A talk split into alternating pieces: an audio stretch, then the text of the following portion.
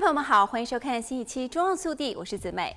尽管加州是美国人口最多的州，进入2023年，加州人却陷入一个困境：保险公司纷纷撤离加州，或者是限制新保单的数量。知名保险公司 State Farm 和加州第二大保险商 Farmers Insurance 两家公司的退市，引发了连锁效应。现在，加州政府正在试图做出一些让步，以打破保险公司纷纷退出加州市场的僵局。加州州长近日发布一项行政令。支持加州保险局局长采取行动，允许保险公司在定价时考虑到气候变化。此举旨在防止保险公司因担心野火和其他自然灾害造成巨大损失而进一步退出加州市场。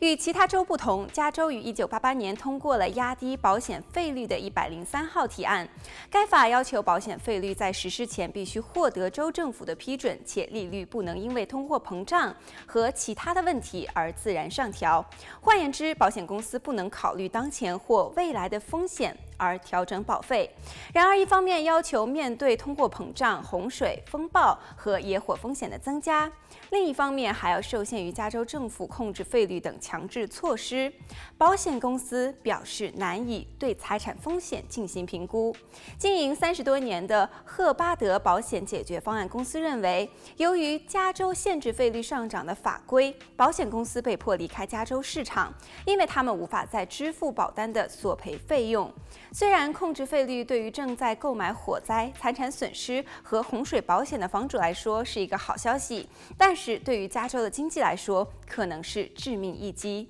面对当前的僵局，新的规定的规则允许保险公司在制定费率时考虑当前或未来的潜在风险。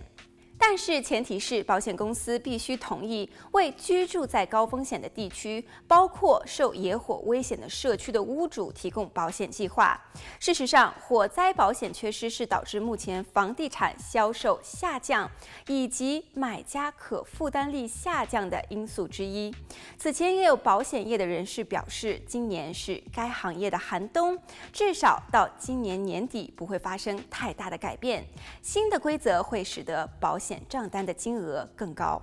好了，本期节目到这里就结束了，我们下期再见。